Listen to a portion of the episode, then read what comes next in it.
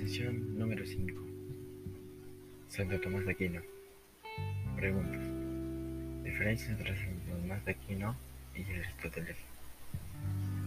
Entre Santo Tomás de Aquino y Aristóteles tenemos las principales diferencias que he visto por conveniente y las más representativas son en las cuales Aristóteles presenta en sus argumentos y en su filosofía la relación que tiene la existencia lo que aborda con la lógica, la razón y la intelectual.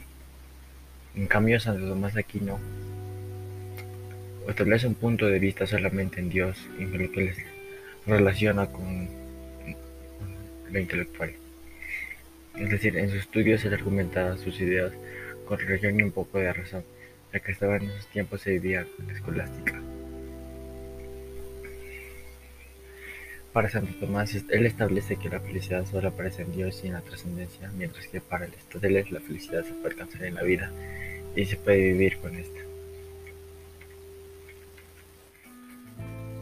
entre Santo Tomás aquí Entre Aristóteles y Tomás tenían claro un punto de vista que viene a ser el acto de impotencia y el ser en potencia. En su caso, la existencia y la esencia. Ambos establecían que uno vive y se puede convertir, sin embargo, para Tomás, Dios crea la vida y propone que todos son hijos de Dios.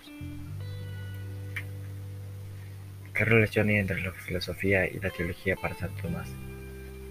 Para Santo Tomás, la filosofía viene a ser el punto de vista en el que él piensa y reflexiona sobre el universo y la creación de cada uno de nosotros. Por ejemplo, él se pone a cuestionar sobre qué es la vida. Y en cambio, la teología para Santo Tomás es el punto de vista solamente creyendo en Dios. De esta manera, él relaciona lo que viene a ser la filosofía y la teología para Santo Tomás utiliza lo que es la creación de la vida, la creación de los seres humanos, la creación de los animales, de otros seres, para relacionarlo con la existencia de un Dios, el cual establece que todos somos sus hijos. ¿Qué camino racional elige Santo Tomás para llegar a probar la existencia de Dios? Santo Tomás prueba la existencia de Dios con cinco vías, las cuales son la simplicidad de la divina esencia, la perfección de la divina esencia, la infinidad de Dios, la inmutabilidad de Dios y su unidad de Dios. Todas estas tratan de mostrar la existencia de Dios. Muchas gracias.